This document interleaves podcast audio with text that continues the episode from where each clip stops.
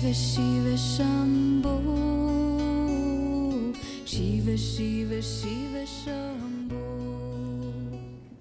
Miren, me gustaría profundizar un poquito en lo que he dicho anteriormente sobre la palabra nirvana. Es muy importante.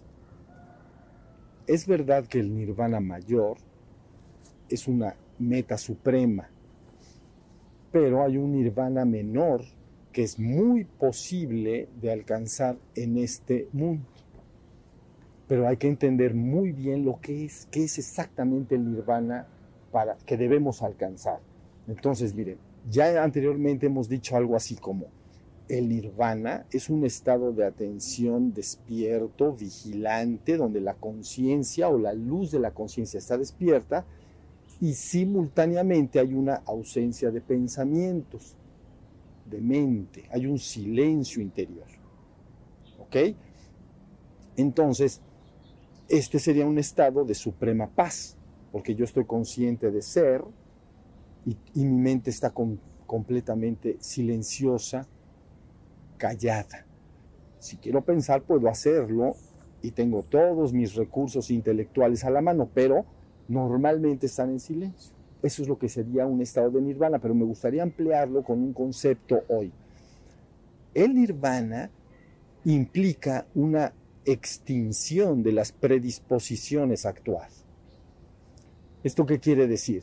Que hagan de cuenta en Oriente, estas predisposiciones a actuar se llaman vasanas o samskaras, ¿no? Predisposición a actuar quiere decir que algo en mí literalmente me empuja a la acción. ¿Ok? Entonces, básicamente son dos cosas las que empujan a la acción. Instintos básicos de supervivencia o reproducción de la especie siempre empujan a las personas hacia afuera. ¿Sí se entendió? O también mis propios pensamientos, mis deseos, mis anhelos en relación al mundo y a las cosas del mundo. Entonces, estas predisposiciones a actuar, conforme la persona se va despertando y despertando y se va estabilizando en este estado de quietud y paz interior, entonces se van apagando, cesan las predisposiciones a actuar. Finalmente llegaste al fin, porque diríamos en otras palabras que si nada te urge actuar, no actuarías. ¿Sí se entendió? Es decir, no hay nada dentro de la persona que lo empuje a actuar. Por eso se habla de la palabra nirv, extinción. Esa persona está como muerta en vida porque se han extinguido todas sus predisposiciones a actuar. Pero ¿cómo vive adentro de sí? Ah, vive en un estado de suprema paz inconmensurable porque no hay, hay un océano sin olas de pensamientos y emociones, ¿no? Y simultáneamente está la pura presencia de ser. ¿Sí se entendió? Ese es muy factible de alcanzar. Entonces la persona tiene que entender que cuando se pone a meditar y está trabajando para la meditación, está buscando despertar, está buscando purgar contenidos mentales hasta que finalmente la mente se silencia y empieza a notar que hay estas cese de predisposiciones a actuar. Casi llamarías a esto terminé de estar. Es decir, imagínate a un, una familia, pues, que va al, a, a, un, ¿cómo le llama? A un centro recreativo donde hay juegos mecánicos, como Disney, pues, de vivos y de todo. Entonces entras, entra la familia o quien es, y, y, y, y, todo le llama la atención y quiere ir por todos lados, se quiere subir a todos los juegos. ¿Sí se entendió? Hasta que llega un momento en que se da por satisfecho y entonces empieza a termina de estar, dice, ya terminé de estar, ya, ya, ya acabé. ¿Sí se entendió? Entonces, se aplicaría lo mismo en la persona que ha alcanzado el nirvana. No es que él puede seguir vivo en la tierra durante muchos años. Se le llama, experimenta un nirvana en vida o un, un nirvana en vida, así se le llama. Ahora, ese nirvana en vida está totalmente ausente de sufrimiento, se dice no, porque él todavía es objeto de conocimiento empírico.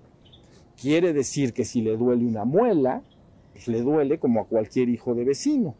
Le duele a él y le duele al vecino y le duele a quien sea, ¿no? Entonces, su conciencia está en un estado de paz inconmensurable. ¿Entienden? Ya no tiene estas predisposiciones y deseos por las cosas y asuntos del mundo.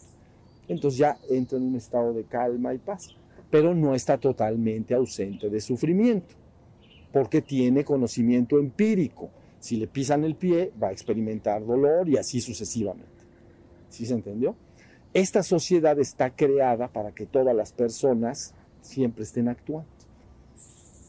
Entonces es muy difícil en una sociedad así quedarse en el estado que yo te estoy diciendo. Tendrías que ser como una especie de renunciante. ¿Sí se entendió? Porque hay que pagar las cuentas y hay que... No, todos son cuentas y todo, todo está hecho así. Hay que pagar y pagar y pagar y pagar y, y entonces la persona tiene que estar involucrada en eso. Pero a mí lo que me interesaba es que entendieran que hay algo en el interior que se apaga. Si nosotros relacionáramos esto con la neurofisiología, por ejemplo, se los voy a relacionar.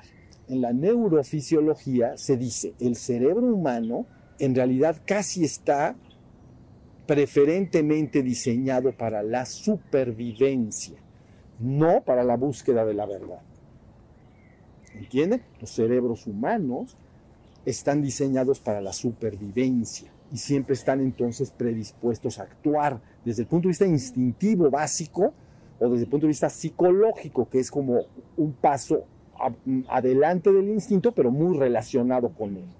Deriva de lo mismo. Ustedes ven a los hombres que, por ejemplo, se dedican a acumular lo que sea, pero puede ser, por ejemplo, riqueza. Y tú dices, ¿eso por, qué lo hacen? Bueno, hay muchos animales que en sus instintos básicos lo hacen. Entonces recolectan bellotas todo la primavera y el verano, porque va a llegar el invierno. Entonces acumulan, ya vieron, para la supervivencia. Y el otro lo está haciendo en otro nivel igual. O un oso, entonces no lo guarda, se lo come. Y entonces quedan como ya les platiqué. Y entonces llega el invierno, se mete para la supervivencia. Él tiene que entrar bien gordito a la cueva, casi ni entra. ¿Entienden? Entra de... Y entonces se acuesta por ahí y entonces ¿Ya entendieron? Entonces todos los componentes o comportamientos psicológicos están muy ligados a la parte instintiva. Pero realmente el hombre que despierta nirvana, o sea, que avanza en su trabajo espiritual, casi su cerebro empezaría a despertar cierta facultad que supera esas dos, tanto las físicas y las psíquicas. Y la persona se queda, no sirve muy bien para este mundo. Para este mundo los que sirven son los que tienen un cerebro diseñado para la supervivencia. ¿Sí se entendió? Un hombre que ha trascendido ese punto y se queda sentado y todas sus predisposiciones cesan, físicas y psicológicas, ya no sirve para este mundo. Es por eso que ellos dicen, se extinguen las reencarnaciones, porque entonces ese ser ya no necesita un cerebro o vehículo de manifestación, preferentemente diseñado para la supervivencia. ¿Ya entendieron? Ya no lo necesita, porque simplemente no lo tiene ya ese instinto, ya se apagó. Entonces, esa es la razón por la cual en Oriente se dicen, bueno, los seres humanos, llegado a un punto, dicen ellos, ¿entienden? Dicen ellos así, llegado a un punto entonces los seres humanos se extingue o cesan las reencarnaciones sostenidas. ¿Y por qué? Cesan las reencarnaciones sostenidas. ¿Por qué razón? Ah, porque el vehículo, el cerebro humano está diseñado preferentemente para la supervivencia. Entonces, y ese hombre ya se quedó apagado, se le apagó el switch. ¿Ya entendieron? Se quedó despierto, no tiene predisposiciones a actuar, no sirve para este mundo.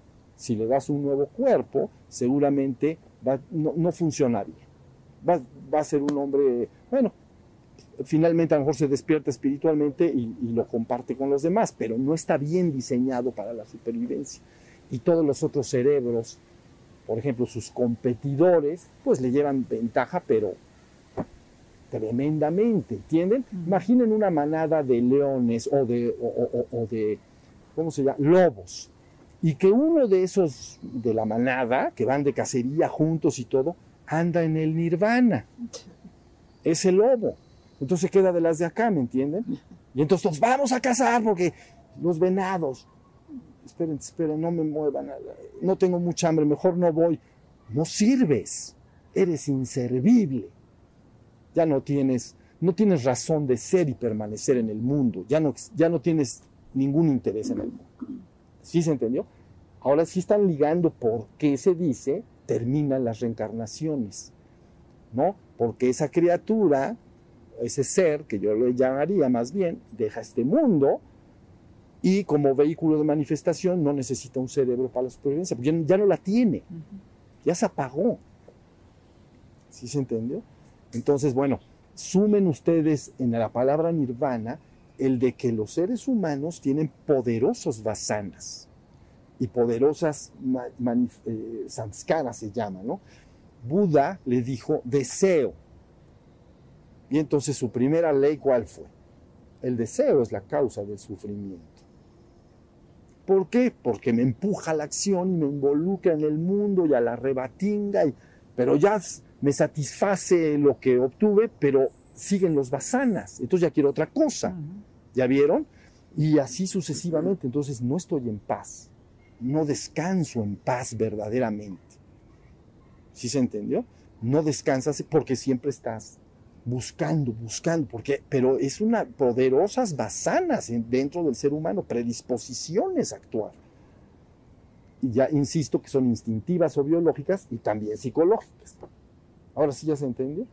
Entonces, eso es lo que te puede suceder si vas avanzando en el camino del nirvana. Se van apagando esos deseos. Buda dijo entonces, Buda hablaba del nirvana, ¿no? Entonces dice, primero, los deseos es la causa del sufrimiento. Dos, la extinción del deseo es la extinción del sufrimiento. Y entonces, ven, nada más lo que está diciendo es lo mismo que yo estoy. Un hombre no puede estar en paz verdaderamente en el mundo si todo el tiempo quiere todo. Como, como basanas, poderosos. Lo tiene la especie humana, ¿entiendes? La especie humana ha sobrevivido gracias a esos basanas. Está impregnado en el ADN. Entonces el que avanza en el nirvana, francamente, es un inservible como humano, porque ya no puede pertenecer al, no puede ser un ser humano, porque ya no lo es. Si lo es, no sirve. Entonces, ¿qué, ¿y qué le va a pasar? Se despierta al ser. Se silencian todas las predisposiciones a actuar. Entonces se llama extinción, nirv, nirvana, nirv, extinción se extinguen todos esos deseos, predisposiciones y queda en absoluta y perfecta e inamovible paz. ¿Sí se entendió? Por supuesto que si todavía tarda en morir y en una sociedad como la nuestra puede empezar a ser problemático, porque entonces no tiene, los demás hacen las cosas porque las desean, pero él no, no lo mueve nada, ¿entiende? Nada lo mueve por dentro está inamovible, ya se, ya se apagó, diríamos, ya se murió. En la parte psíquica y en la parte biológica está muerto en vida. Es un muerto viviente. Y entonces ahí es cuando se dice, ahora sí vas a rebasar el nivel humano. Y por eso se habla de que encima del reino humano hay un reino sobrehumano. Pero que ese reino sobrehumano no requiere ningún holograma físico como un cerebro diseñado para la supervivencia, porque ese ser no le interesa ya la supervivencia. ¿Sí se entiende? Está apagado. ¿Me estoy, ¿Me estoy explicando lo que quiero decir? Entonces, ¿qué vas a ir experimentando conforme avances al nirvana? Que te vas despertando, que tu mente cada vez está más silenciosa y tranquila y que todos tus deseos se apagan. Ahora, el problema es si, si eres un amo de casa, pues vas a tener que ir a corretear el bolillo por ahí sin ganas, porque otros lo hacen con ganas y muchas. Pues lógico, te llevan una ventaja, tú vas ahí, ay, dame un poquito de, no, quítate, cabrón. Esto es para mí todo.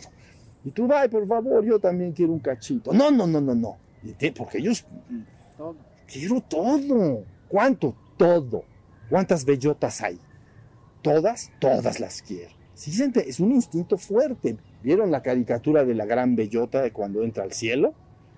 ¿No la vieron? ¿Cómo se llama?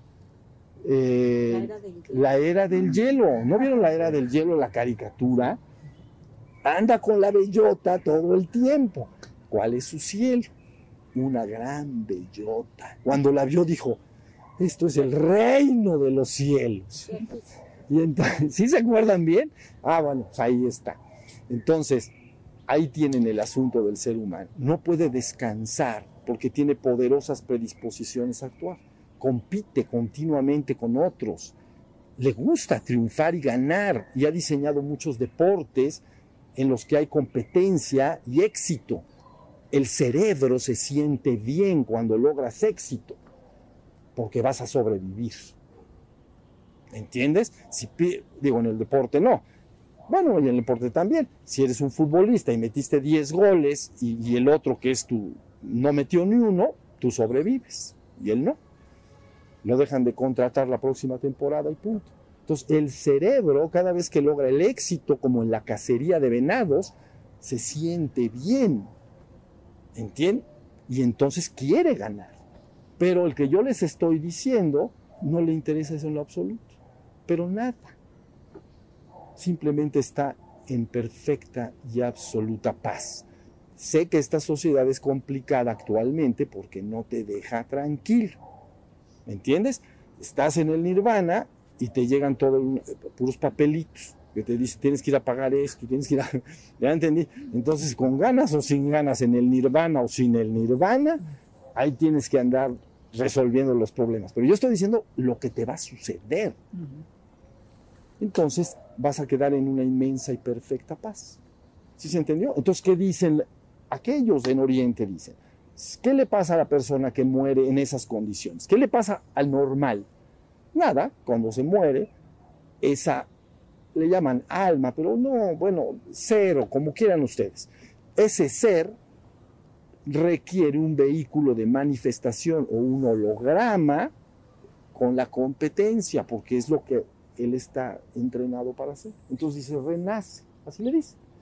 Pero el otro, cuando tan pronto sale de esta manifestación, nada lo regresa acá.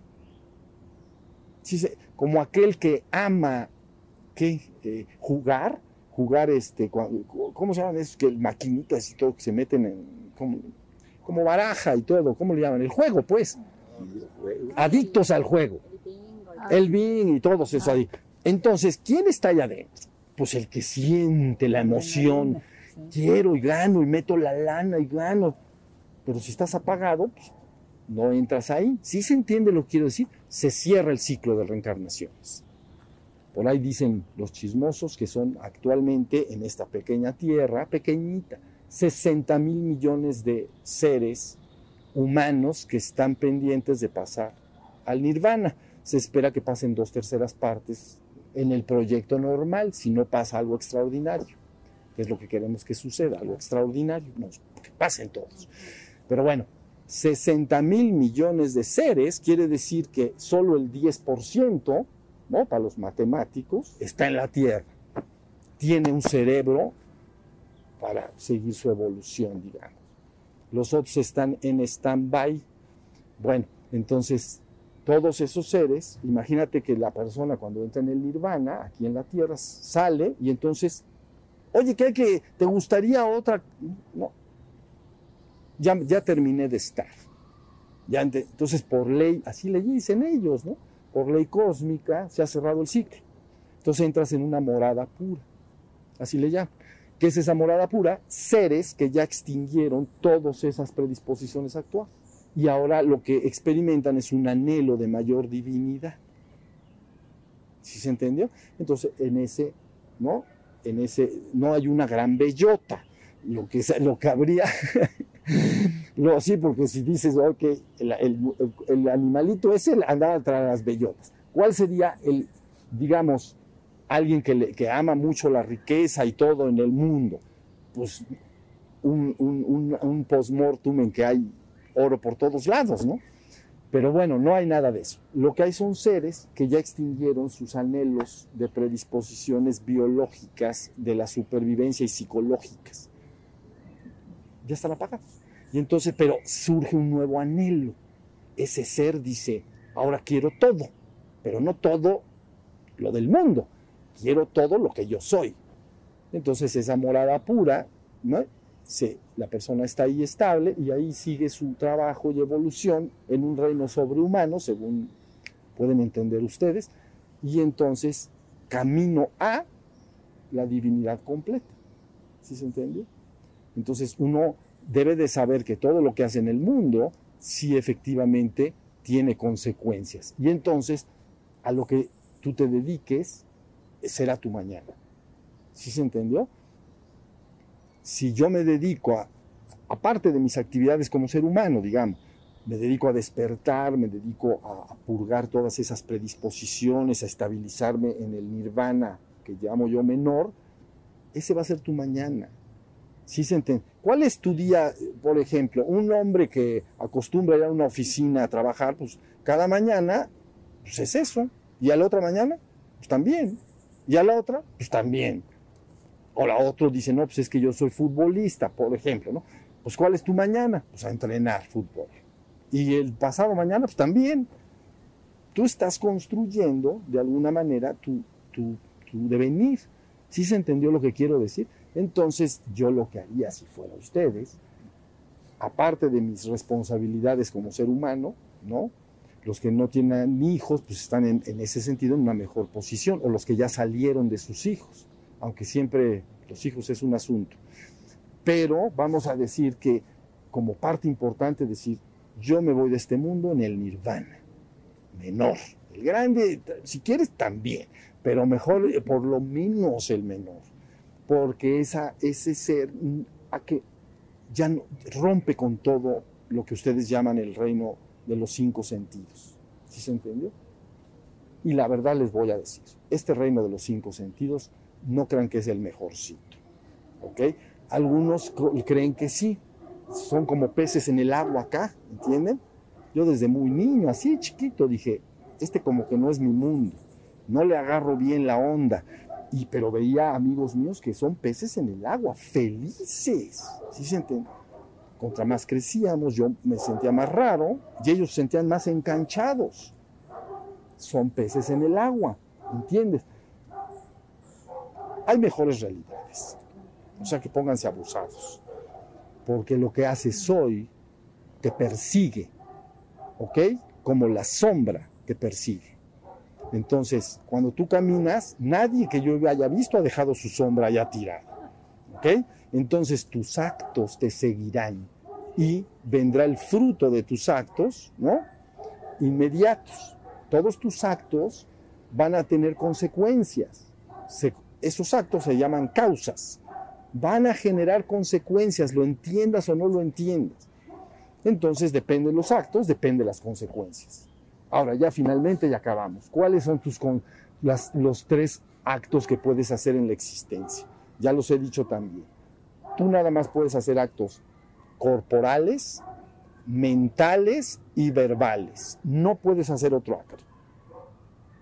Entonces, ¿qué sucede si tus actos corporales, mentales y verbales se relacionan más y más y más con el despertar al nirvana, estabilizarte en el nirvana para finalmente partir de este mundo en el nirvana. Y tus actos están en sentarte, ponerte a meditar, poner la música, hacer tus respiraciones y todo lo que han aprendido. Esos actos van a generar consecuencias. Son semillas que no vas a poder de alguna manera alterar. Si tú siembras maíz, sale maíz. Y si siembras chabacanos, salen chabacanos no te confundas en que estás sembrando una cosa es que yo no sabía, no creía. No, pues sí. Tus actos te van a perseguir como te persigue la sombra. Nadie ha dejado su sombra. Entonces, solo en los sustos en las caricaturas sale la sombra corriendo. No, pero no, pero no es, pero la tuya te la vas a llevar. Entonces, bueno, sí se entendió. Entonces, entiendan la oportunidad que tienes. Entiendan otra cosa y con esto termino. Ha habido hombres, millones y millones, que han buscado cuál es el camino a esta liberación espiritual o despertar o nirvana y se pasan 60 años buscando y no le siguen sin entender. No saben ni de qué se trata. ¿Entienden? Andan pensando que si debes de ser bueno y que si lo malo, sobre todo la tradición occidental, y que el pecado y que el diablo y las tentaciones, no sé qué tantos rollos intelectuales han construido que no sirven para nada. Entonces, si te la dicen clarita, está en tus manos lo que hagas con la información que recibes. Pero cuando recibes la información pertinente, si no lo aplicas, entonces has sembrado una semilla también.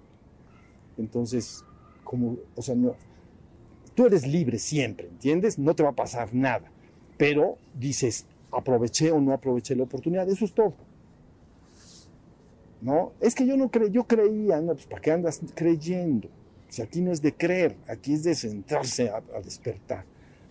Hay dudas de lo que es ya el nirvana ahorita, se entiende lo que quiere decir y se entiende por qué rompe el ciclo de existencias. No hay predisposiciones a actuar ni físicas, es decir, biológicas, instintivas, ni psicológicas.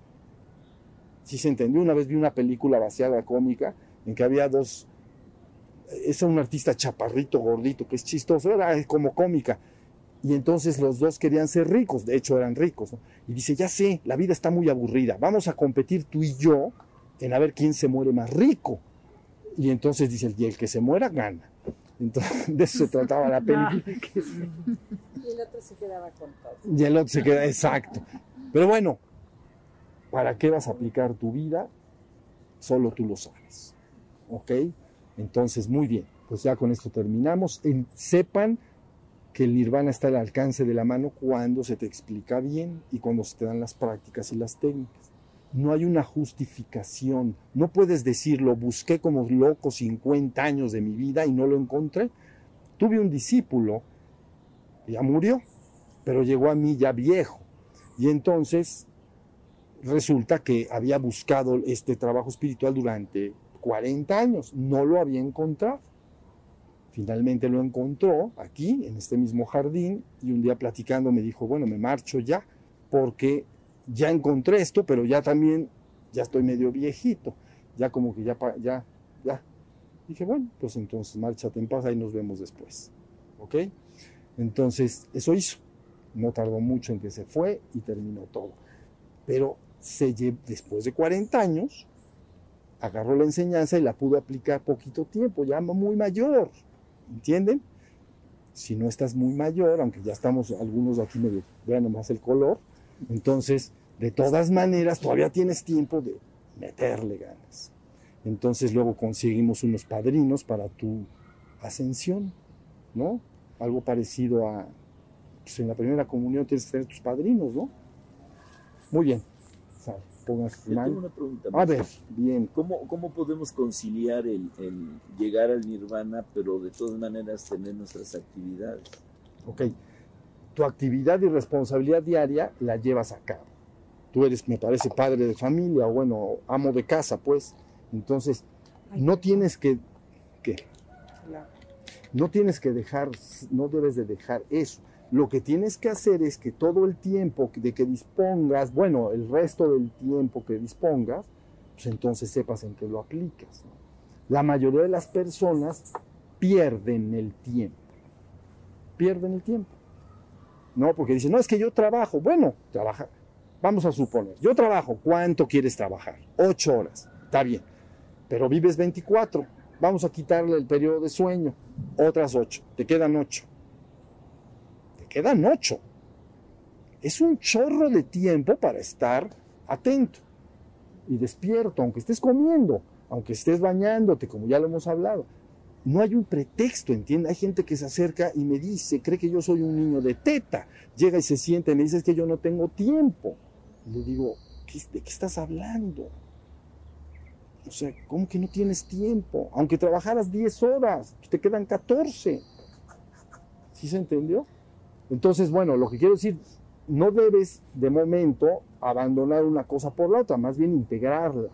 Esto, integrarlo a tu vida. Y entonces luego el tiempo te irá soltando, porque si uno tiene hijos, cuando los hijos vuelan, pues entonces la, pues ya te va soltando, soltando. Entonces conforme más avanzas hacia la muerte, estás más listo para irte y diría y estarías más agradecido de que te vas, no, no como resultado de una depresión, sino como resultado de que finalmente lo hice bien y me marcho feliz, ¿sí se entiende? Y no la mayoría de las personas que no hacen eso y al final ya no se quieren ir. ¿Sí se entendió? Sí, te, Sí, sí, Y también yo me refería mucho, por ejemplo, a, a nuestras actividades laborales, por ejemplo. O sea, va a llegar un momento en que también va, va, las va uno a abandonar por, porque ya lo siente uno, porque ya está uno bueno, a lo mejor apagándose, como tú dices, en el sentido este, no, y, humano. Sí, y entonces llegará el momento en que haya más tiempo y entonces nada más te vas hundiendo en ese estado.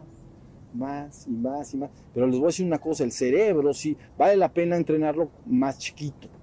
Contra más chico, mejor.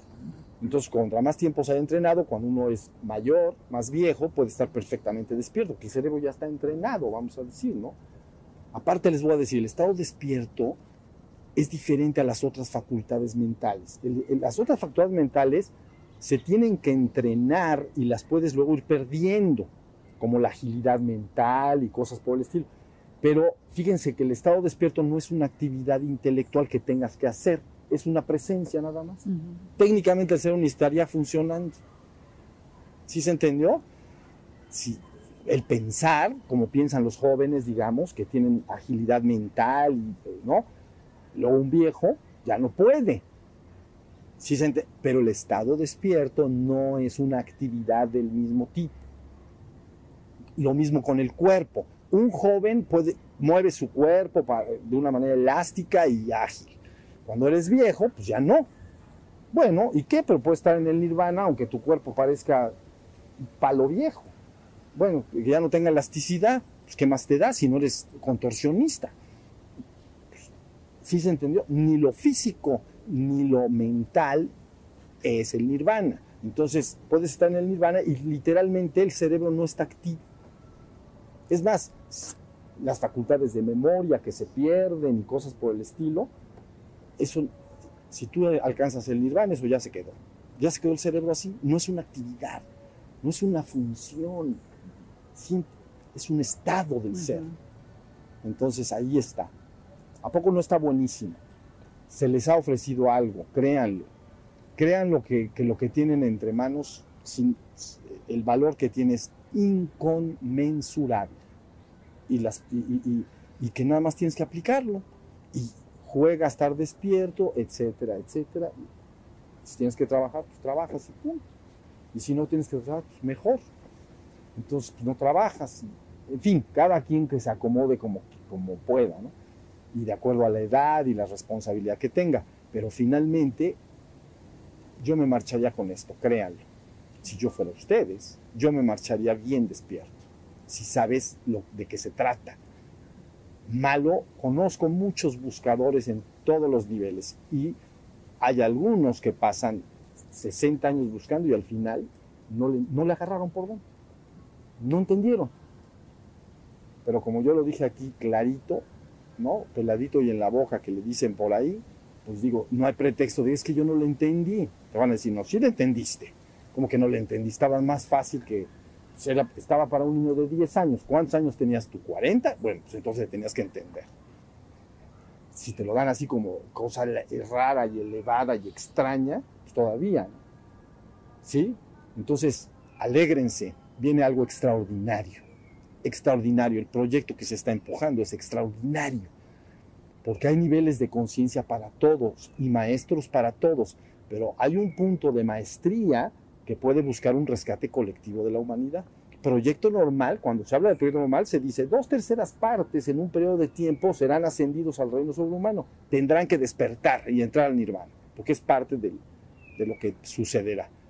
Pero puede llegar a un nivel de maestría superior y lo activa de una manera abrupta, acelera las cosas de una manera importante. ¿Sí se entendió? Bueno, pues ahora sí, muchas gracias, pongan sus manitas. Me dio gusto estar otra vez juntos. Ya nos vemos el próximo sábado.